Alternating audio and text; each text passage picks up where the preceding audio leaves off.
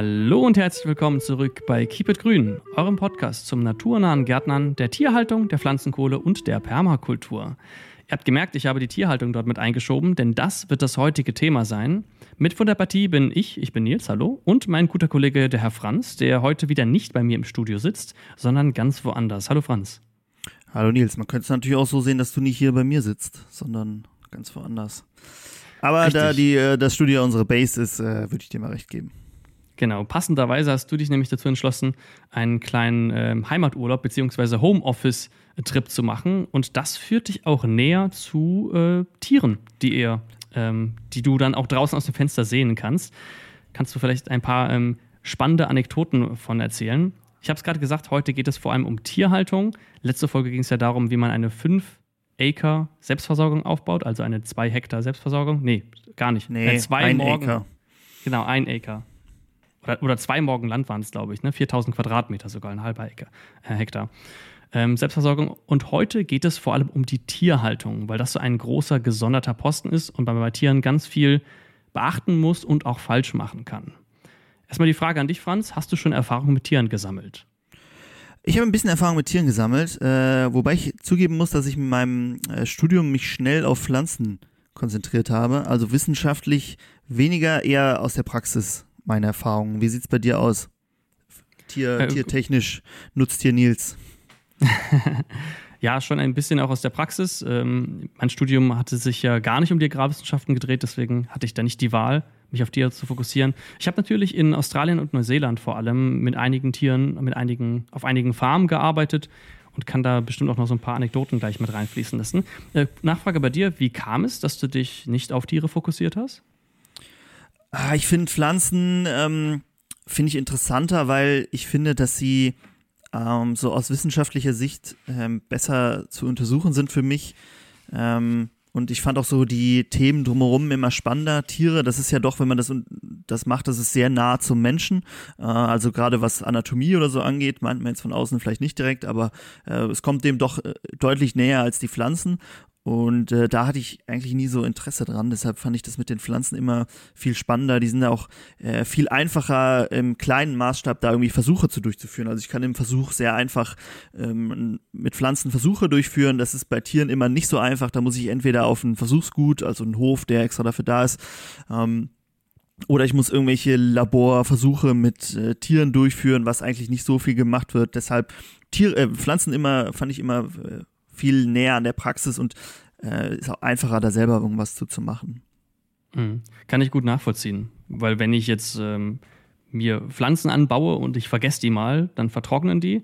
Das ist natürlich doof, aber wenn ich Tiere habe und ich vergesse die mal, da kommt man ganz schnell in ganz große ethische Probleme, äh, weil das eben komplexe, ja, komplexere Lebewesen, Pflanzen natürlich auch Lebewesen sind, ähm, um die man sich dann auch kümmern muss, ne? dass die, ähm, weil sie leidensfähig sind. So. So wie du, ne? Hier im Podcast. ja, ja Menschen sind auch Tiere, ne? Darf man nicht vergessen. Wie heißt es so schön? Wir sind äh, Affen mit Smartphones so ungefähr. Oder mit Mikrofon, könnte man sagen. Hast du dir das ausgedacht oder äh, ja, irgendwo, mich, irgendwo habe ich das mal aufgeschnappt und fand den Vergleich recht äh, äh, treffend. Weil wir von unseren. Ey, aber, aber ist ja wirklich so, wenn man sich so äh, Dokumentationen über äh, Schimpansen oder so anguckt, äh, du denkst, boah, das ist ja, das sind ja wie, wie Menschen, bewegen die sich auch. Das ist ja so ganz anders als äh, viele andere Tiere, so sehr menschlich, auch wenn man als Kind irgendwie im Zoo war oder auch später noch ähm, und sich mal und da so einen Affen gesehen hat, da dachte ich mir, boah, das sieht ja aus, aus wie, der bewegt sich wie so ein Mensch, eh, viel mehr als wie ein Tier. Äh, heutzutage würde ich jetzt zur Besuche nicht mehr so empfehlen, aber die mhm. meisten waren ja doch dann mal da und haben dann doch so einen Affen mal in echt gesehen. Aber Affen sind ja nicht unser Thema heute. Wir sind ja ein bisschen, ja, warte, warte, warte, ein bisschen bevor, Praxis. Bevor der okay. Affen jetzt abschließt, ich wollte jetzt auch nochmal meinen Senf dazu geben. Ich habe nämlich mal in Costa Rica ähm, bei so, einem, so einer Auffangstation gearbeitet und da haben wir eben auch mit Brüllaffen gearbeitet und das fand ich sehr erstaunlich. Auch so diese ähm, die emotionale Sprache, die Mimik, wie die miteinander kommunizieren oder äh, die Art, wie sie fressen, wie sie das Fressen aussuchen, wo man sich dann irgendwas raussucht, was mich eins zu eins an mich erinnert hat, wenn ich vor so einer Nussschale stehe und mir einzelne Sachen raussuche. Hm. Und gut, Menschen sind natürlich auch noch von, äh, von vielen ähm, ja, Emotionen und dem limbischen System und sowas getrieben. Aber genau, wie du sagst, äh, lass uns mal zurück zum Thema kommen. Es geht nämlich nicht um solche Tiere, es geht nicht um den Mensch als Tier heute, sondern es geht um Nutztiere. Nutztiere. Das sind unter anderem Kühe, Schafe, Hühner und so weiter. Und heute wollen wir mal ein bisschen darüber sprechen, wenn ich eine Selbstversorgung aufbauen würde, beziehungsweise mir ein Stück, äh, ein Haus mit einem Stück Land äh, erwerben würde und dann mir überlege, ich möchte gerne Nutztiere haben. Was muss ich dabei beachten? Wie kann ich das Ganze umsetzen? Und für welches Tier sollte ich mich vielleicht entscheiden oder vielleicht auch nicht? Genau, wir haben ja in, dem, in, der letzten Folge, du hast es am Anfang schon angesprochen, haben wir ja über die 1 Acre, also 4000 Quadratmeter Selbstversorgung gesprochen, ähm, mit der man sich möglichst weitgehend mit Lebensmitteln selbst versorgt. Das funktioniert nicht ganz, haben wir ja auch besprochen in der letzten Folge. Wenn ihr euch interessiert, was man zukaufen muss, dann hört, hört mal in die Folge rein. Ähm, diese Folge gehen wir vielleicht auch so ein bisschen drauf ein, okay, ich möchte vielleicht mich nur teil selbst versorgen mit Nahrungsmitteln und äh, wie kann ich dann die Tiere nutzen. Also dieses Mal nicht ganz so streng auf dieses ähm, ein Acre äh, reduziert, sondern allgemein Tiere in der Selbstversorgung. Liegt dir denn ein Tier besonders auf dem Herzen, was in deiner Selbstversorgung auf keinen Fall fehlen darf? Mm, ich glaube, ich würde mich für äh, Schweine entscheiden. Wenn ich sage, dass ich ähm, auch das Fleisch von diesen Tieren essen würde, würde ich, glaube ich, äh, Schweine nehmen. Zum einen, weil sie sehr vielseitig sind. Also man kann sie ja ähm, zum einen wegen des Fleisches halten, zum anderen aber auch, weil sie mich unterstützen können, wenn ich irgendwelche Beete oder so anlege. Ähm, haben wir auch in der letzten Folge schon mal angeteasert oder in der Folge, wie man Land urbar macht, äh, haben wir da auch ein bisschen drüber erzählt. Und auch, weil sie halt sehr viel fressen, also, also sehr viel verschiedene Dinge auch fressen und weil ich einfach Schweine toll finde. Das sind wirklich tolle Tiere. Äh, hatten wir auch oft ähm, Schweine hier. Ähm, gerade die Kleinen sind äh, doch sehr, sehr munter und äh, das ist doch immer schön, äh, die um sich zu haben. Und äh, deshalb würde ich auf jeden Fall mit Schweinen gehen, aber ich glaube, ich fällt mir schwer, da so ein Ranking aufzumachen. Man sieht schon, die Präferenz ist hier eher, welches Tier mag ich persönlich am liebsten und nicht, welches bringt mir den größten Nutzen, weil ich glaube, hier gibt es viele, die bei mir auf Platz 1 wären. Also auch ein Huhn oder ein, äh, ein Schaf oder eine Kuh. Ähm, ich, hätte ich Argumente hierfür. Wie sieht es bei dir aus, wenn du dich für eins entscheiden müsstest? Hast du eins, wo du sagst, das bringt mir den meisten Nutzen, deshalb ist es auf Platz eins? Oder hast du eher auch so, das Tier an sich gefällt mir gut, deshalb würde ich das nehmen? Ja, da würde ich in einer Sekunde darauf antworten. Ich würde kurz über das Schwein sprechen, wenn äh, das dir nichts ausmacht. Und zwar würde ich das daran festmachen, auch wie in der Permakultur, was für Bedingungen habe ich vor Ort. Und ähm, ein Schwein hat eben einige Vorteile, die andere Tiere nicht haben. Du hast es gerade gesagt, die fressen unglaublich viel. Das sind man sagt bei Hühnern ja auch immer, dass sie ähm, die Abfallverwerter sind, aber Schweine noch mal um eine ganze Ecke mehr. Und ähm, ein Vorteil, den Schweine haben, zum Beispiel, wenn ich andere Tiere habe und ähm, ich habe zum Beispiel ähm, Verluste bei den Tieren, ne? sei, sei, es jetzt, weil irgendein Marder kam und einen Huhn getötet hat oder ähm, weil es durch andere äh, Wildzusammenstöße zum Beispiel irgendwelche ähm, irgendwelche toten Tiere oder sowas gab, die können zum Beispiel von Schweinen verwertet werden. Ja? Oder wenn ich selber schlachte, die Schlachtabfälle, das fressen können Schweine alles auffressen. Ähm, das heißt, wenn ich ähm, viele andere Tiere habe, dann würde ich Schweine zum Beispiel als eine super Ergänzung sehen. Ne? Und wenn ich die, ähm, die geeigneten Bedingungen habe, sage ich mal. Also die mögen es halt sehr gern zu wühlen. Also wenn ich eine Fläche habe, die ich halt von denen äh, äh, durchfühlen lassen kann, ja. Ich habe auch mal, also man, ich weiß nicht, ob es, äh, die meisten werden es wahrscheinlich wissen, dass Schweine äh, deutlich intelligenter sind als ihr Ruf, also sind sehr intelligente Tiere auch. Und äh, das merkt man auch. Also die sind, da muss man schon aufpassen, dass man irgendwie äh, den Verschluss vom Stall so macht, dass man den, dass sie den nicht aufkriegen. Also die sind auch sehr äh, wendig, also sie können auch irgendwelche auf irgendwelche Tore hochspringen mit den Vorderbeinen und dann die Tür aufmachen und so. Und da habe ich einmal im, äh, bei Quarks und Co. war das, glaube ich, gar, ich glaube inzwischen heißt es nur noch Quarks, die Sendung, ähm, habe ich einen äh, ein Experiment gesehen und da wurde auch getestet, wie schlau Schweine sind. Und da hat man ähm, erst ein Schwein in ein so ein kleines Labyrinth gelassen und an einer Stelle Futter versteckt. Und das Schwein ist dann dahin, hat es gefressen, dann hat man das Schwein rausgeholt, hat wieder an der gleichen Stelle Futter versteckt. Das Schwein ist natürlich direkt dahin gelaufen, hat es wieder gefressen. Ähm, und dann hat man das Schwein mit einem anderen Schwein äh, auch wieder da reingelassen. Also das Schwein, was wusste, wo das Futter ist und ein neues. Und dann ist dieses Schwein, was wusste, wo das Futter ist, erstmal woanders hingelaufen. So, oh, hier, ich guck mal, wo könnte denn das Futter sein? Und dann erst im zweiten Schritt zu dem Futter gelaufen, um das andere zu verwirren und dann äh, das Futter für sich zu haben. Äh, fand ich sehr bezeichnet dafür, dass Schweine äh, deutlich mehr drauf haben als äh, ihr Ruf. Ja, wenn das ihre Nutzung von Intelligenz ist, ich weiß ja nicht. Das hört hey. sich nach keinem sozialen Verhalten an, aber äh, das sieht man ganz oft bei Tieren. Ne? Futterneid ist, äh, der glaube ich, sehr tief drin verankert. Also man muss ja, also fressen äh, tun sie dann schon gerne. Also da werden sie ihrem Ruf gerecht. Genau. Mm, um auf deine Frage zu antworten, deine erste Frage, was für ein Tier ich mit reinnehmen würde, ich äh, beantworte sie jetzt etwas äh, äh seltsam. Ich würde sagen Geflügel. Hm. Und zwar würde ich, äh, ja, jetzt kann man natürlich sagen, ja, welches Geflügel? Und ich würde da gar nicht so unterscheiden. Also das sehe ich bei, ähm, bei ähm, vielen Menschen, die, äh, die Tiere haben, zum Beispiel häufig, dass Hühner mit Enten kombiniert werden. Und genau sowas würde ich auch fahren. Da hast du dich aber jetzt natürlich sehr rumgewieselt um die Frage. Also weiß ich nicht, ob ich ein Tier, Geflügel als Tier äh, zulassen würde. Aber gut, ja, finde ich einen guten da passt Punkt. Ja noch viel, passt ja noch viel mehr zu. Ne? Ähm, mhm. Also, ähm, aber bleiben wir erstmal bei Enten und äh, Hühnern, weil das, ja. würde ich sagen, ist für mich äh, die Basis. Das wäre, wenn ich mir ein Tier, eine Tiergattung holen würde, wäre das eine Mischung aus Enten und Hühnern. Vielleicht wäre das ja deine Aufgabe, zu versuchen, da mal was äh, daraus zu züchten. So eine Mischung. Mischung aus beidem. Aber ich finde auch, ich, für mich, wenn ich jetzt sagen könnte, okay, ich könnte mir frei eins aussuchen, wäre es, glaube ich, nicht Enten und Hühner. Aber wenn ich jemandem, der anfängt, eins empfehlen könnte, dann wären es auch Enten und Hühner, weil da ist der, die sind super easy zu halten, die finden viel, viele Teile ihrer Nahrung selber und man muss oft nicht so ein äh, Gehege entsprechend für sie bauen, sondern kann sie mit in den Waldgarten lassen oder mit auf die Wiese oder wo auch immer. Also sehr, ähm, sehr minimalistisch möglich, das aufzubauen und auch der Stall muss natürlich nicht so groß sein. Genau, also einmal natürlich auch, desto kleiner das Tier ist, ist die Daumenregel, desto kleiner es ist, desto weniger aufwendig ist es, das zu halten. Und bei den eierlegenden Tieren habe ich noch den Vorteil, die sind im Verhältnis dazu ähm, zu Tieren, die Milch geben oder die Fleisch geben, ist die Nutzungsgewinnung recht simpel. Also ich muss in den Stall gehen und die Eier da rausholen. So, bei einer Kuh oder bei einem Schaf, die ich melken muss, dann muss ich dahin, ich muss das Tier melken. Das ist gar nicht so einfach, das muss man erstmal können. Da können einige Probleme auftreten. Wenn ich Fleisch haben möchte, dann muss es durch eine Schlachtung durch und je nachdem kann ich das nicht selber durchführen und das ist ganz aufwendig, da irgendwas rauszubekommen. Bei legenden Tieren ist es recht simpel. Man geht zu dem Nest und holt sich die Eier und dann hat man das Essen da. Das ist auch einer der Gründe, warum die eben ähm, so pflegeleicht sind und warum ich die Kombination nehmen würde. Gerade Enten haben den Vorteil, dass sie unglaublich viel Insekten, viele Insekten auffressen. Und ähm, die ähm, Hühner machen das weniger, also die machen das natürlich auch. Ähm, ich hatte auch mal Hühner gehabt, die haben auch Schnecken gefressen, wenn man die denen zu fressen gegeben hat. Das machen auch nicht alle Hühner, habe ich später erfahren. Aber auch weil sie äh, auf eine, also die haben eine andere Art von Nahrung, die sie zum Beispiel bevorzugen.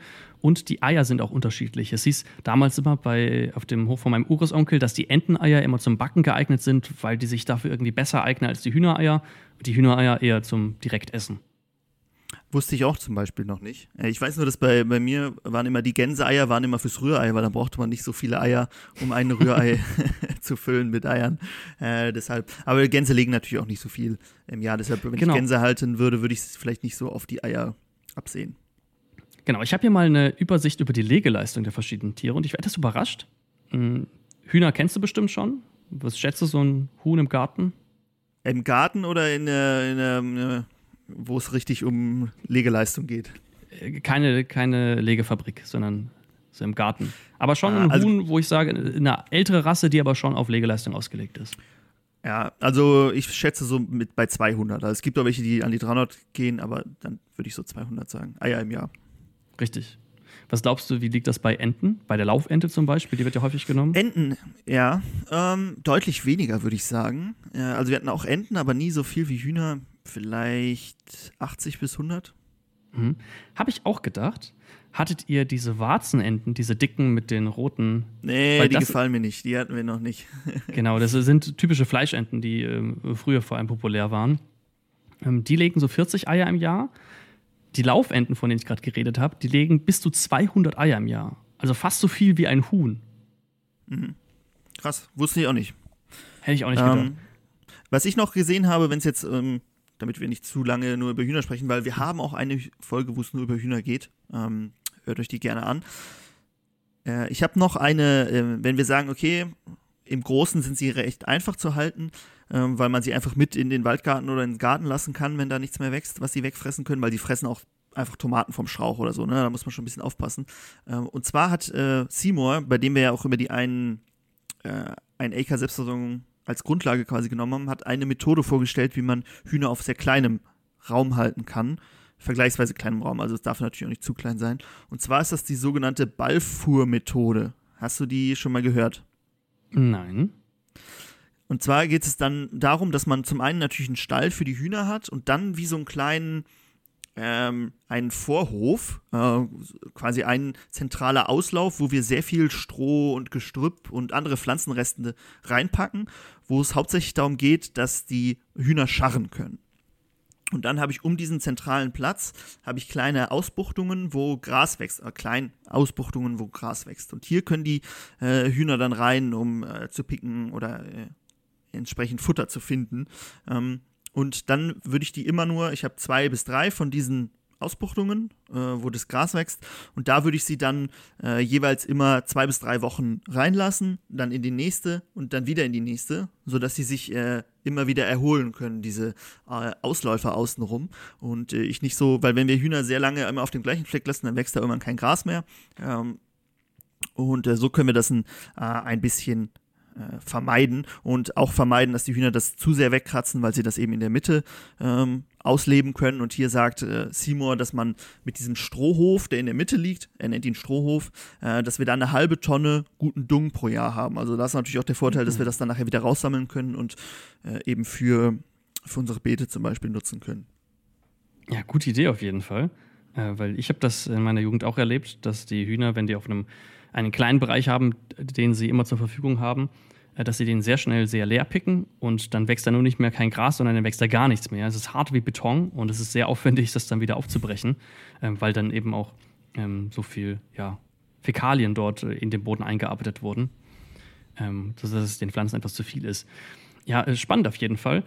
Wenn man, wenn es um das Thema ähm, Gras kurz halten geht, dann sind Hühner ähm, nicht unbedingt die idealsten. Dafür sind natürlich Gänse idealer. Ne? Also wenn ich jetzt eine Wiese habe zum Beispiel, haben wir auch schon öfters äh, von geredet, das sind richtige Rasenmäher. Äh, du hast gesagt, die legen weniger, 40 Eier pro Jahr ungefähr und die legen saisonal. Also ich habe das im Kopf, um Ostern haben die, glaube ich, angefangen oder kurz davor. Es gab zu Ostern bei uns immer ein großes Gänseei, was dann irgendwie gefärbt wurde. Und äh, bis Juni ähm, hinein sollen die legen. Das heißt, da habe ich dann ein, ein äh, eine Leckerei, die ich nur im ähm, Sommer bzw. im äh, Frühjahr zu mir nehmen kann. Ja, genau. Also, ähm, wie ich ja eben gesagt habe, ich würde Gänse jetzt auch nicht unbedingt wegen der Eier halten, sondern eher, weil sie wirklich sehr gut hm. drin sind, Rasen kurz halten. Sollen wir mal zu anderen Tieren gehen? Ich habe noch, hab noch ein Geflügel, das ich kurz mit reinnehmen würde. Das ähm, ist meistens nicht auf der Liste. Und das ist die Wachtel. Bin ich erstaunlich oft drauf gestoßen, wenn es um Tiere in der Selbstversorgung äh, geht, äh, ging. Und der Grund, warum Wachteln gen genommen wurden, waren, weil sie so unglaublich platzunintensiv sind. Ich würde sie gar nicht in meine richtige Selbstversorgung reinpacken, weil das eher was ist, was ich in so einen ganz kleinen Kleinstgarten mit reinpacken kann, weil die auch leise sind. Das ist ja gerade bei ähm, in der Stadt zum Beispiel häufig ein Problem, dass wenn Hühner laut sind, vor allem wenn der Hahn laut ist, dass dann sich die Nachbarn beschweren. Mhm. Genau, und die legen wohl auch recht viel. Da habe ich sogar von bis zu 400 Eiern pro Jahr gelesen. Also das sind richtige Legemaschinen, sind dann natürlich viel kleinere Eier. Also mehr als ein Ei pro, pro Tag, das ist schon äh, viel. Also wir hatten auch schon Wachteln, äh, extrem schreckhaft, also die fliegen dann dir auch weg, nicht wie Hühner. Also die muss man auch, ich weiß, es gibt bestimmt auch zahme Wachteln, aber bei uns waren die immer sehr schreckhaft und schwer zu zähmen, brauchen natürlich wenig Platz, die Eier sind super klein, also da würde ich jetzt auch nicht äh, selbst wenn die mehr legen, äh, bringt mir das nicht so viel, weil es eher so eine Delikatesse ist, die man vielleicht gut verkaufen kann, äh, um dann von dem Geld irgendwas anderes zu kaufen. Äh, und ich kann die Wachteln natürlich auch essen. Auch so eine Delikatesse, aber auch nicht viel dran. Also sie sind halt auch sehr klein deshalb. Aber auch in unserer, wir haben auch eine Gänse-Enten-Wachtel-Folge. Hört da auch gerne mal rein. Da geht es auch um das Thema Wachteln ein bisschen. Sehr schön. Wir können mal zu einem anderen, einem anderen Tier kommen, beziehungsweise zu zwei anderen Tieren. Das gab es äh, in der letzten Folge einen kleinen ähm, Disput, sage ich mal, dazwischen, äh, welches von diesen Tieren man mit in die Selbstversorgung nehmen sollte und welches äh, weniger geeignet ist. Seymour hat einen klaren Favoriten, äh, du auch. Es geht um Ziegen gegen Schafe. Interessant, ja. Was war mein Favorit? Ziegen?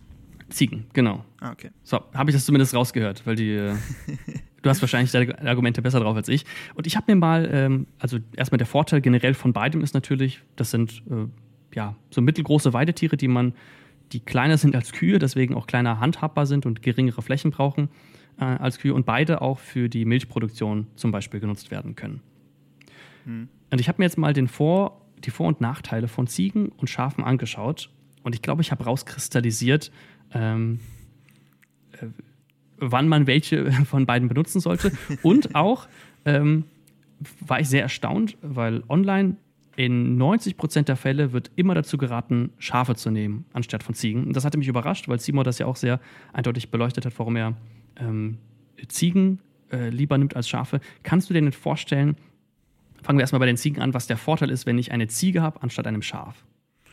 Eine Ziege frisst halt nochmal deutlich gröbere Dinge. Äh, sie kann auch Bäume und also Bäume schälen, Rinde fressen. Äh, das machen Schafe eher weniger äh, und sind da halt auch sehr gut drin, irgendwie Sträucher oder so abzufressen. Das machen Schafe zwar auch, aber nicht ganz so viel und nicht ganz so grob. Also wenn es wirklich ins, ins Grobe geht, dann ähm, sind Ziegen da deutlich besser und äh, sie legen halt, äh, legen mehr Milch, geben mehr Milch als Schafe. das wäre es noch, ne? Wenn sie noch Eier legen würden. Das wäre es noch, ja, ja. Und wir sind noch scheren. Aber ich, ich glaube, es gibt keine, nicht wirklich Ziegen, die man schert. Ja, doch, gibt es nämlich schon. Gibt es das schon. wäre nämlich einer der großen Vorteile von Schafen, die ich aufgeführt habe, oder der Nachteile von Ziegen. Also erstmal fangen wir bei den Vorteilen an. Richtig, das sind Buschvertilger. Ähm, sie geben auch mehr Milch und die Milch ist wohl cremiger. Ich habe noch weitere Vorteile. Ähm, sie sind weniger fressfeindanfällig, äh, weil die schneller abhauen können und irgendwo draufspringen können als Schafe. Schafe sind da eher ähm, auch schreckhafter, wie du gesagt hast. Ähm, das sind Ziegen auch weniger, das kann auch ähm, negativ sein. Was ich auch gelesen habe, Ziegen riechen angenehmer, weil sie nicht nach Lanolin riechen, nach dem Öl in dem Fett von den Schafen. Ich muss ganz ehrlich sagen, ich habe nicht das Gefühl, dass Schafe stinken. Ich mag den Habe ich auch nicht das Gefühl. Und da ist, gilt wahrscheinlich auch nur, wenn man keinen Ziegenbock dabei hat. Also die riechen schon sehr penetrant. Ähm, genau, hatte ich auch bei ja. der Milch das Gefühl. Also, oder die Produkte ausziehen, sei es jetzt Käse oder, oder was auch immer, ist immer etwas intensiver als das von, ähm, ja, zum Beispiel Schafen oder noch deutlich intensiver als das von Kühen. Und ähm, die Ziegen brauchen, ja gut, keine gepflegte Weide, das hatte ich gerade schon gesagt. Sie müssen nicht geschoren werden, aber nur meistens. Es gibt nämlich auch Wollziegen. Zum Beispiel eine Angora-Ziege aus der Türkei. Ähm, musst du dir echt mal anschauen. Ähm, warte, ich schick's dir kurz, dann schaust du dir die kurz jetzt an. Ist nämlich äh, echt lustig zu sehen. Sieht aus wie eine Mischung aus Ziege und, äh, und Schaf. Auch eine interessante URL von der Website. ja. genau. Naja, ah ähm, äh, habe ich aber noch nicht hier gesehen. Genau, wie gesagt, aus der Türkei kommt die. Oder zum Beispiel Kaschmir kennt man ja auch. Ne, ist ja ein, ein Kleidungs-, ein Stoff, mhm, um daraus Kleidung zu machen. Das sind auch Ziegen. Also kann man auch Ziegen nutzen um damit Stoffe herzustellen. Und man kann Ziegen anscheinend auch scheren. Den großen Vorteil, den Schafe jetzt haben anstelle von Ziegen, ist, dass sie ähm, eben dadurch, dass sie weniger, dadurch, dass sie, ähm, sag ich mal, weniger aktiv sind, weniger sprungfreudig sind als Ziegen, braucht man kleinere Zäune. Das hatten wir letztes Mal ja auch schon mal erwähnt und die Milch, dadurch, dass sie weniger intensiv schmeckt, äh, bekommt sie mehr Menschen. Ich habe auch eine Quelle gesehen, ich konnte die jetzt nicht, äh, nicht öffnen, weil die Studie war hinter einer Paywall versteckt, aber in dieser Studie wurde wohl gezeigt, dass äh, Ziegen, dass Schafsmilch sogar etwas ein wenig gesünder sein soll als Ziegenmilch. Äh, Würde ich jetzt meine Hand aber nicht für ins Feuer legen. Und es kommt drauf an, ja, mach ruhig. Wobei man mehr bei, äh, wenn man sagt, man hat, zieht irgendwelche Tiere auf, nutzt man ja meist eher Ziegenmilch. Also äh, den Tieren scheint äh, Ziegenmilch besser zu bekommen, zumindest den kleinen. Das kann gut sein, ja. Ja, wie gesagt, ich habe die Quelle leider nicht lesen können. Äh, wollte jetzt auch keine 50 Aber Euro die URL sah vielversprechend aus. ja, ja, man sieht ja immer nur am Anfang so ein paar Schnipsel ja. werden dann gezeigt, äh, um das schmackhaft zu machen und dann muss man sich irgendwie mit seiner Institution anmelden. Genau dass die Ziegen mehr Büsche fressen und die Schafe mehr Wiese fressen, das kann natürlich auch ein Nachteil sein. Wenn ich jetzt eine Weide habe, eine gut bestellte Weide, dann äh, bekommen da, sag mal, ist sie nicht, nicht äh, automatisch gut für Ziegen geeignet, weil sie eben auch diese, diese buschigen Materialien äh, brauchen und die auch suchen. Ja? Ein Vorteil, den Schafe noch haben sollen, sie sind weniger krankheitsanfällig. Deswegen soll man auch darauf achten, wenn man Ziegen hält und andere Tiere dabei hält, dass die Ziegen nicht das Futter von anderen Tieren fressen, weil sie dann wohl schneller krank werden können, ähm, als zum Beispiel, wie gesagt, Schafe. Und Schafe sollen weniger zerstören. Das kann ich mir sehr gut vorstellen, weil die Ziegen ja eben ähm, die ganzen Büsche und sowas dann auseinandernehmen. Ähm, und Schafe sind weniger störrisch.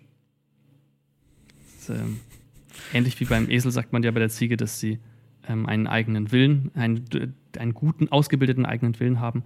Das kann natürlich auch manchmal von Nachteil sein. Sie sollen auch weniger laut sein. Aber das würde ich jetzt, also so ein Schafblöcken und so ein Ziegenblöcken, habe ich jetzt Ich weiß nicht, also das ist ja schon, ist schon sehr individuell. Äh, also die Schafe, die hier 50 Meter weiter stehen, die höre ich auch sehr laut, wenn sie Hunger kriegen und irgendjemand in der Nähe ist. Deshalb würde ich da mal nicht, äh, vielleicht nicht so viel drauf geben. Ja, genau. Aber das mal so als groben Überblick. Äh, Überblick. Das heißt, wenn ich eine recht wilde Fläche habe, dann eher Ziegen. Und wenn ich schon gut kultiviertes Material habe, dann wohl eher Schafe. Wobei das natürlich würde ich auch hier wieder mit äh, in Anführungszeichen setzen, weil du meist hm. machst du es ja so, dass wenn du äh, zum Beispiel Kühe hältst, kannst du ja gleichzeitig auch Schafe halten. Ich erinnere mich, dass äh, Simon das auch in seinem Buch geschrieben hat, dass wenn du 20 Kühe hältst, kannst du eigentlich auch 20 Schafe mit dabei halten, ohne mehr Platz zu brauchen, weil die Schafe eigentlich sehr viel von diesem sehr kurzen Gras äh, fressen, was die Kühe übrig lassen. Ähm, deshalb, also es muss schon sehr, sehr wild dann sein, dass es äh, die Schafe nicht fressen, aber die Ziegen äh, wiederum. Genau, also es wäre dann eher so ein, äh, in der Folge, der vorletzten Folge ging es ja darum, wie man ähm, überwachsenes Land klärt, urbar macht. Mhm. Dafür kann man zum Beispiel Ziegenideal nutzen. Das sind die, sind die Schafe weniger gut für geeignet. Wofür beides gut geeignet ist, im Verhältnis zur Kuh, über die wir gleich auch noch sprechen, ist auch die Milchverträglichkeit. Es gibt Menschen, die sind laktoseintolerant und die haben dann zum Beispiel mit Ziegen- oder Schafsmilch keine Probleme. Als äh, Nordeuropäer habe ich da nicht so, das ist ja, äh, ist ja, wenn man sich eine Weltkarte anguckt, ist ja in, äh, gerade in Nordeuropa ist es sehr wenig, weil die Menschen im Winter äh, zum Beispiel viel Milch getrunken haben. Und je weiter man in Süden Richtung Äquator geht, umso höher ist die Lakto Laktoseintoleranz. Ähm, ich habe also selber, ich habe selber keine, äh, deshalb äh, kann ich kann ich dazu nicht sagen, aber es ist auch ist natürlich für viele Menschen äh, auch wahrscheinlich ein wichtiger Punkt, äh, dass sie die Milch besser vertragen, weil wenn du die Kuhmilch überhaupt nicht gut trinken kannst, dann bringt dir das ja auch nicht so viel, wenn du dafür mehr hast. Genau. Und das, äh, das meine ich ja. Ne? Man muss immer gucken, einmal die Fläche, was bietet sich dann und auch an sich selbst. Ne? Oder äh, sagen wir mal, ich habe eine Ziege, aber die Ziegenmilch schmeckt mir überhaupt nicht, weil ich den Geschmack überhaupt nicht mag, dann ist das natürlich auch fraglich, ob das dann das Richtige ist ähm, für ja. meinen Garten. Vielleicht noch was mal in, äh, vielleicht nur einen Punkt. Ich habe gleich noch was, wenn wir über äh, Kühe sprechen, aber dann machen wir gerne weiter nach dem Punkt. Ähm, um das mal in Verhältnis zu setzen, also eine Ziege gibt so ein bis zwei Liter, also zwei ist schon viel, dann äh, Milch pro Tag. Und wenn man überlegt, wenn man Käse oder so macht, dann braucht man natürlich viel. Wenn es nur darum geht, die Milch zu trinken und vielleicht Frischkäse draus zu machen, dann kommt man da, glaube ich, ganz gut, ganz gut mit hin. Genau, und Schafe geben natürlich etwas äh, weniger Milch als die Ziegen. Ne? Und beide geben ja. nochmal weniger Milch als die Kühe, zu denen wir gerne jetzt weiter ähm, gehen können wenn ich mich richtig erinnere, hattet ihr bei ähm, ähm, auf dem Hof, sage ich mal in Anführungszeichen, wo du groß geworden bist, ähm, auch eine Kuh gehabt. Und, Wir haben ähm, auch äh, immer wieder Kühe hier, genau. Mhm. Vielleicht kannst du mal ein paar, ähm, ein paar Sachen dazu sagen, äh, wie, wie, was ist das Besondere an der Haltung von einer Kuh im Verhältnis jetzt, ähm, ja, bleiben wir mal bei Schaf oder Ziege oder Hühner? Ja, also ich finde, es ist immer so, äh, ich glaube, viele halten privat keine Kühe, weil du halt viel Platz brauchst. Äh, also Kühe fressen halt sehr viel, trinken sehr viel, äh, also ist alles halt viel größer. Aber an sich sind die super, also relativ einfach zu halten. Also die sind sehr genügsam, die äh, sind jetzt nicht irgendwie, dass die, keine Ahnung, äh, schwerer zu halten sind als ein Schaf oder so. Ist halt alles ein bisschen größer und du brauchst halt mehr Fläche. Ansonsten ist es sehr ja, eigentlich sehr ähm, entspannt. Klar, wenn du äh, Kälber auch hast, musst du die auch melken.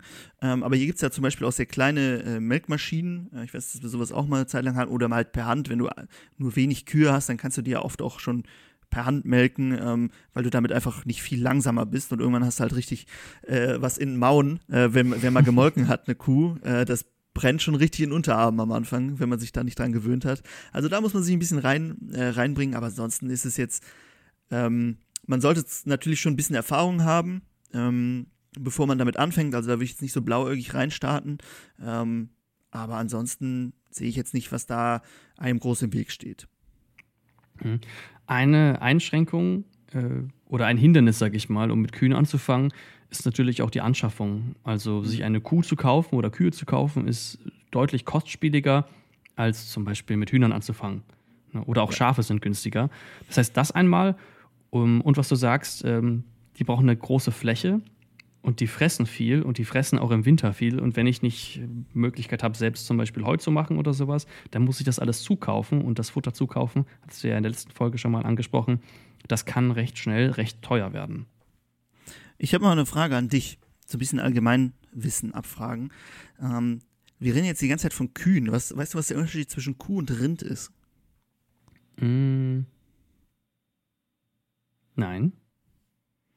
Eigentlich äh, müssten wir eher über Rinder sprechen. Rinder bezeichnet so das Ganze, äh, wie wir alle, wie wir quasi Menschen sind. Äh, eine Kuh sagt man eigentlich eher zu den äh, weiblichen, die schon ein Kalb geboren haben. Also wenn du, wenn sie ein Kalb geboren haben, dann ist es eine Kuh. Ähm, und all der Oberbegriff für das Ganze sind äh, Rinder. Weißt du, wie es heißt, wenn sie noch kein Kalb geboren haben? Also äh, quasi die Kuh vom Geburt oder bevor sie das erste Kalb geboren hat? Ist es so ein Wort, das irgendwie so ein auf E-Ende sowas wie Zwecke oder sowas? Fast Verse.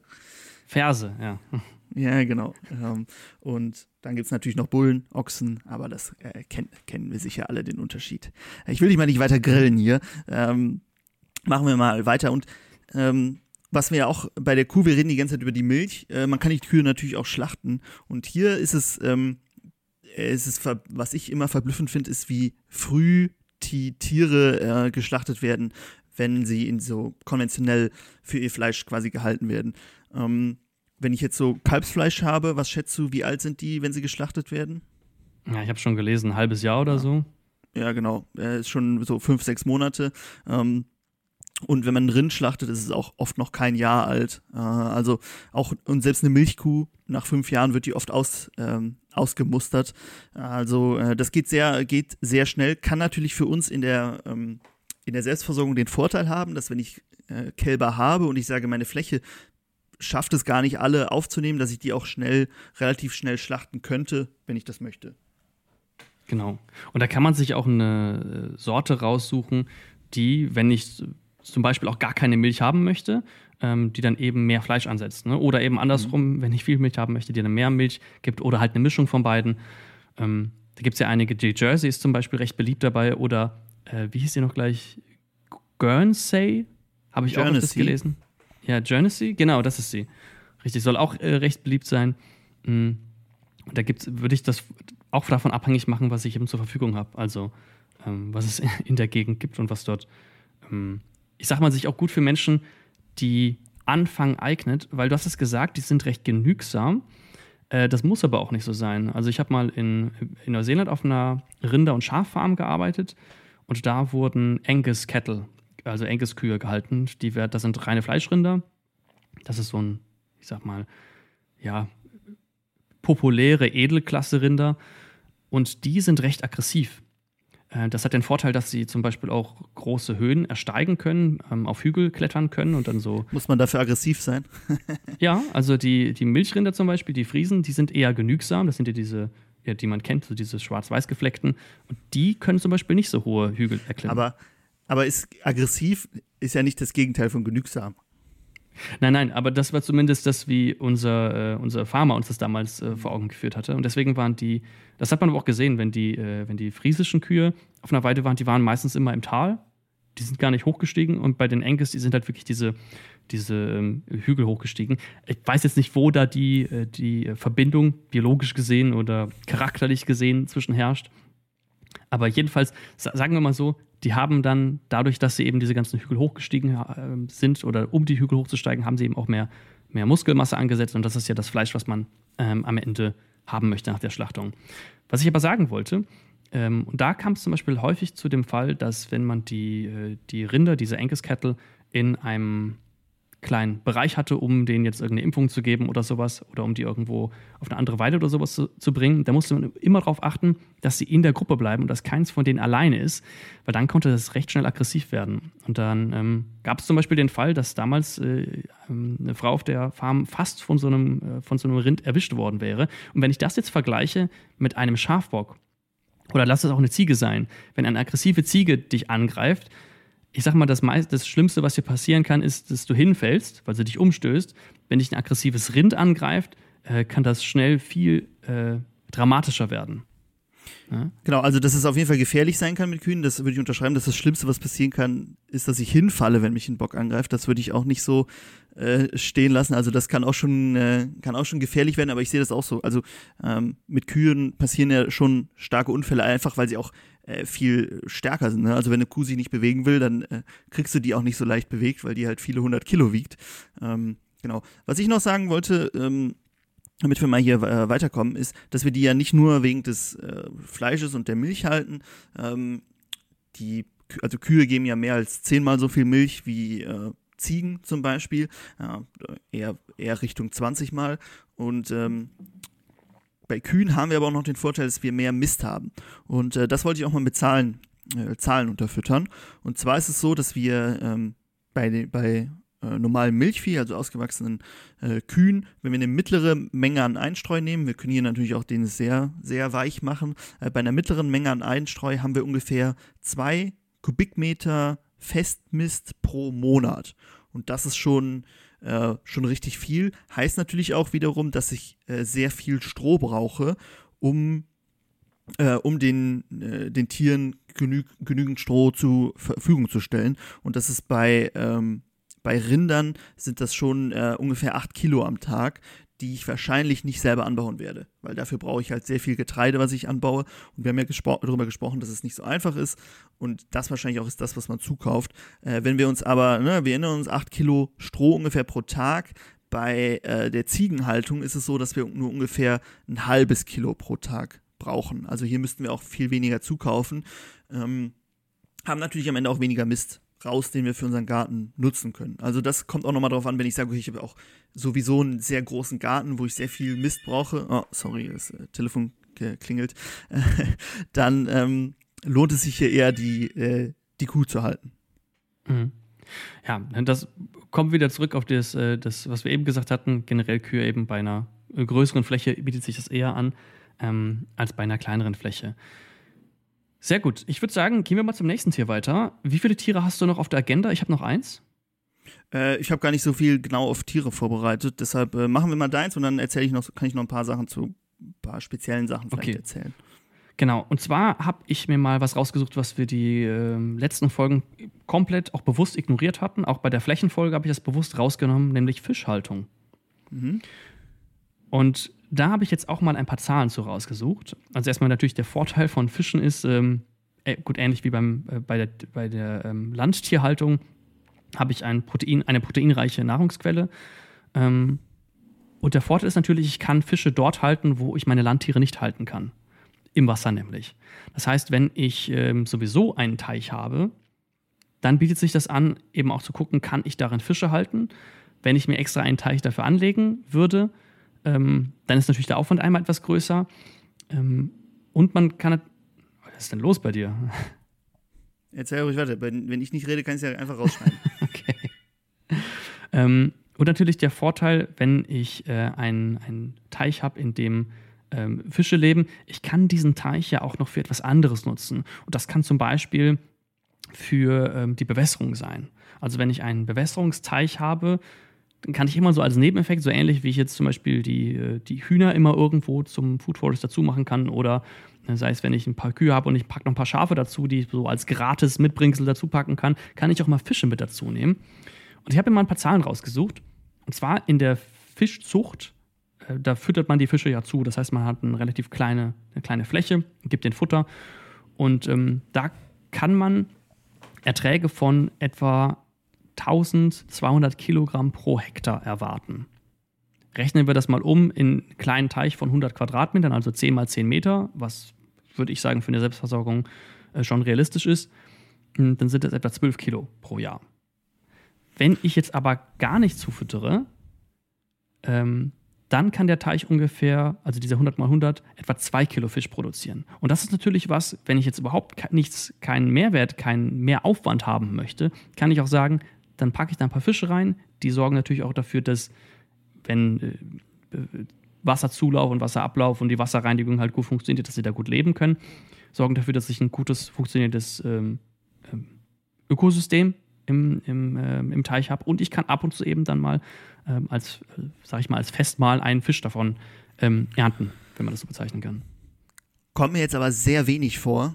Ähm, also da würde ich jetzt dann auf jeden Fall nicht sagen, ich mache das extra nur wegen der Fische, sondern das ist so, wenn es eh da ist und eh läuft, dann würde ich es vielleicht machen. Äh, wir hatten noch einen Kommentar, den ich mir rausgeschrieben habe zu Fischen unter deinem Video zur Fläche für die Selbstversorgung. Den würde ich einmal vorlesen, äh, also unter dem YouTube-Video. Hallo Selbstversorger-Fans, ich bin Fischzüchter, selbstversorgungsbegeistert. Ich werfe jetzt mal so ganz grob in den Raum, dass es für fast alle, die ein wenig Platz im oder ums Haus haben, möglich ist, die Familie mit zweimal die Woche Fisch zu versorgen. Im Schnitt benötigt man gerade mal 5000 Liter Haltungsvolumen inklusive, Filter etc. Da verschiedene Arten auch verschiedene Haltungsansprüche haben, sind Möglichkeit und Machbarkeit durchaus gegeben. Wer zum Beispiel eigenes Quellwasser hat, kann mit wenig Technik und Aufwand Forellen oder Saiblinge halten. Wer einen warmen Standort oder Abwärme in einer Form hat, kann äh, Tilapia, das sind Buntbarsche, oder Welse in IBC-Tanks oder andere geeigneten Becken halten oder mit wenig Futterzukauf einen super Ertrag erzielen und mit wenig äh, einen super Ertrag erzielen. Die mögen nämlich Speiseabfälle oder anders gesagt fressen alles. Ich bin überzeugt, dass ein, eine dezentrale private Fischzucht und Mast das Problem nachhaltiger Proteinquellen weltweit verbessern könnte. Also das klang jetzt für mich schon nach deutlich höheren Erträgen, ist natürlich auch darauf ausgelegt, den Ertrag zu maximieren, anders als in einem äh, Fischteich. Und ich habe jetzt auch nicht die Zahl nachgeguckt, wie äh, artgerecht diese Haltung ist. Ich, eine Haltung ist selten oder eigentlich nie artgerecht, wenn sie vom Mensch durchgeführt wird, aber wie nah man äh, daran kommt. Aber fand ich spannend, äh, der, der, dieser Mensch schien ja Ahnung zu haben, äh, dass das hier auch ein Punkt ist, den wir bis jetzt noch gar nicht aufgegriffen haben. Aber du hast ihn ja schon mit reingebracht. Auf jeden Fall.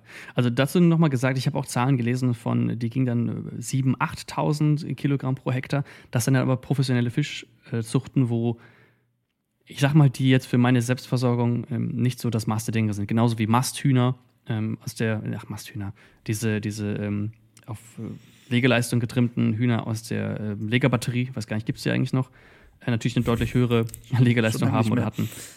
Ah, gut, gut. Ich weiß, dass es damals in meiner Jugend hieß es immer, ja, irgendwann in einigen Jahren wird das mal irgendwann abgeschafft. Ähm, Ist schon lange. Genau. Ja, ähm, erstmal interessant, äh, spannend. Vielen Dank für den Kommentar, falls diese Person gerade zuhört. Dankeschön dafür. Ähm, das hatte Bill Mollison auch mal gesagt in einem seiner ähm, Audiokurse, die er ähm, in den 80ern gegeben hatte, dass der Fischertrag pro Quadratmeter wohl äh, recht hoch, wenn man jetzt nur auf den Proteingehalt äh, schaut, recht hoch sein kann im Verhältnis zu anderen Haltungsformen.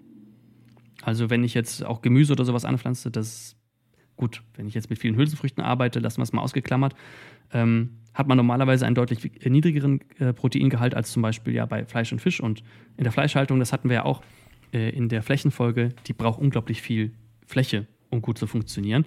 Bei der Fischhaltung ist natürlich auch die Frage, ne, wenn ich da jetzt viel zufüttere, die Fläche muss ja auch irgendwo herkommen, das Futter. Aber ich sag mal, ähm, es gibt auch diese Aquaponik-Systeme, das war ja was, wo, glaube ich, er jetzt äh, drauf angespielt hatte, zumindest, auf diese, diese Containerhaltung. Ähm, die haben eine, eine unglaubliche Produktivität. Ähm, hat natürlich dann auch einiges an Aufwand, ne? Also äh, mit, was er sagte, mit Filteranlagen, Pumpen und so weiter.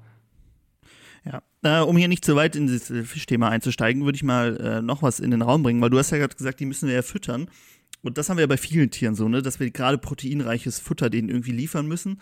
Und äh, da können wir zum Beispiel ja Pflanzen anbauen, äh, die das passen, passend äh, für uns liefern. Aber es gibt natürlich auch, auch eine Möglichkeit, hier auf Tiere zurückzugreifen als Futter. Und zwar mit Insekten, äh, dass wir Insekten halten, die äh, sehr effektiv Protein uns liefern können. Und da wurde das mal nicht mit anderen Tieren verglichen, sondern mit Soja, also mit einer Pflanze, äh, wo man ja sagen würde, äh, Pflanzen sind ja eigentlich sehr flächenunintensiv oft im Vergleich zu Tieren. Und hier ist es aber so, dass wir ähm, 97, wenn wir jetzt überlegen, wir müssen, möchten die Proteine äh, mit Insekten herstellen, dann brauchen wir 97 Prozent weniger Fläche äh, als mit der Soja, äh, Sojabohne, um äh, ein Kilogramm oder wie viel auch immer ist ja ein Prozent äh, Protein, äh, Protein herzustellen. Und auch der Wasserverbrauch ist bei den Insekten viel niedriger. Also wir brauchen ungefähr 10 Liter pro Kilogramm Soja und äh, bei Insekten ist es nur ein Liter pro äh, Kilogramm.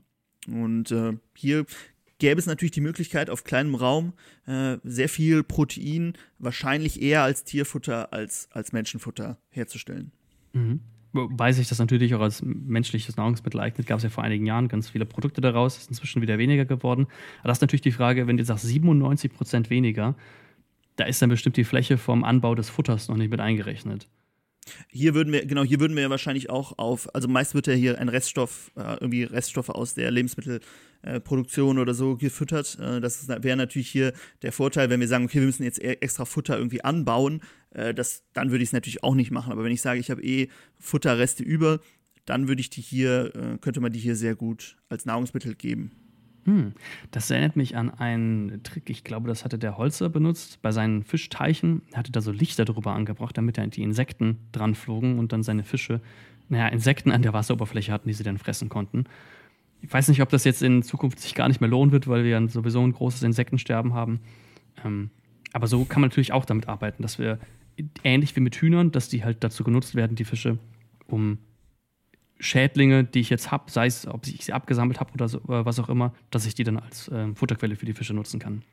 Glaubst du, es gibt ein Super. Tierschutzgesetz für Insekten? Bestimmt. Nee, gibt's nicht. Es gibt kein einziges Tierschutzgesetz dafür. Nee, es gibt kein Tierschutzgesetz für Insekten. Es gibt, glaube ich, eine, eine Regelung, wie du sie töten musst. Äh, das muss, glaube ich, mit äh, über Kälte, schnell einsetzende Kälte geschehen, aber sonst bist du da frei zu wirken, wie du möchtest. Oha. Hätte ich nicht gedacht. Deswegen sind wahrscheinlich auch diese intensiven Haltungen da in den, in den äh, Containerschränken möglich. Ja, genau. Ähm, ich habe sonst noch, äh, noch so ein paar Dinge, die ich ansprechen würde, die du jetzt äh, noch nicht hattest. Und zwar hm. können wir auch sagen, ähm, wenn wir Felder oder ähm, Gärten zu bewirtschaften haben, lohnt es sich oft nicht, da irgendwie mit dem äh, Trecker zu arbeiten. Äh, oder vielleicht mit einem Einachser, aber der ist dann zum Teil auch schon wieder zu klein lohnt es sich dann ein Pferd zu halten? Das finde ich interessant. Ähm, ich hm. habe letztens eine Doku über äh, Amish People in den USA gesehen. Ähm, und die machen ja alle, also gibt ja auch verschiedene, manche nutzen hier auch Traktoren, aber viele nutzen auch einfach Pferde und äh, machen alles damit und bewirtschaften viele Hektar damit. Ähm, und deshalb fände ich Pferde noch ganz spannend. Seymour hat auch Pferde, äh, ist, glaube ich, sein, eins seiner Lieblingstiere, Pferde, also er macht auch sehr viel damit. Und er hat gemeint, ähm, äh, die ganzen Wiederkäuer nutzen wir, um äh, Gras oder Grünzeug nennt er es, in äh, Milch oder Fleisch umzuwandeln. Pferde nutzen wir, um das in Kraft umzuwandeln. Das heißt, äh, wir können mit, mit Hilfe von diesen Pferden zum Beispiel Baumstämme bewegen oder wir können unseren Garten umflügen oder umgrubbern, was auch immer wir vorhaben. Äh, hier fände ich Pferde spannend. Wenn wir sagen, wir arbeiten komplett ohne bodenwendende Bearbeitung, dann ist es vielleicht ein bisschen brauche ich es wahrscheinlich nicht so oft, das Pferd, aber noch ein Punkt, den wir nicht so besprochen haben, den ich ganz spannend finde, auf jeden Fall mit reinzunehmen, aber vielleicht auch wieder sehr speziell.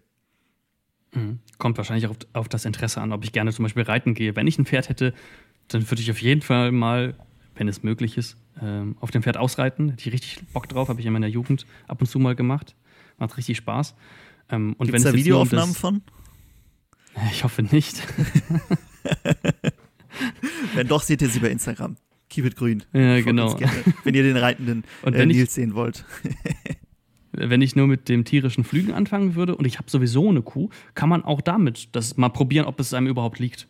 Also das hatte mir mein Urgroßonkel erzählt, das ist ein alter Landwirt, war ein alter Landwirt, also früher in der Landwirtschaft tätig. Und der hatte angefangen, noch bevor er einen Trecker hatte, hat er sich eine alte Kuh geholt und damit den Acker geflügt. Richtig heftig, wenn man sich mal vorstellt, dass das noch gar nicht so lange her ist, ähm, wie man glauben würde.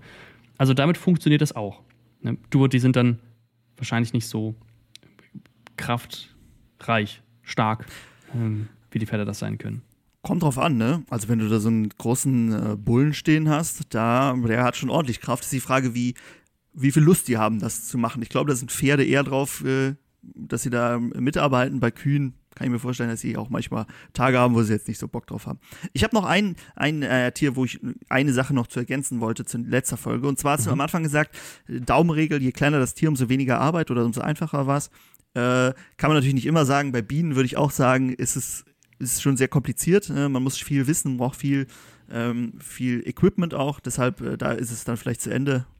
Äh, und was wir aber da besprochen haben, ne, dass sie Blüten bestäuben und dass sie uns Honig liefern, sie liefern uns natürlich auch Wachs.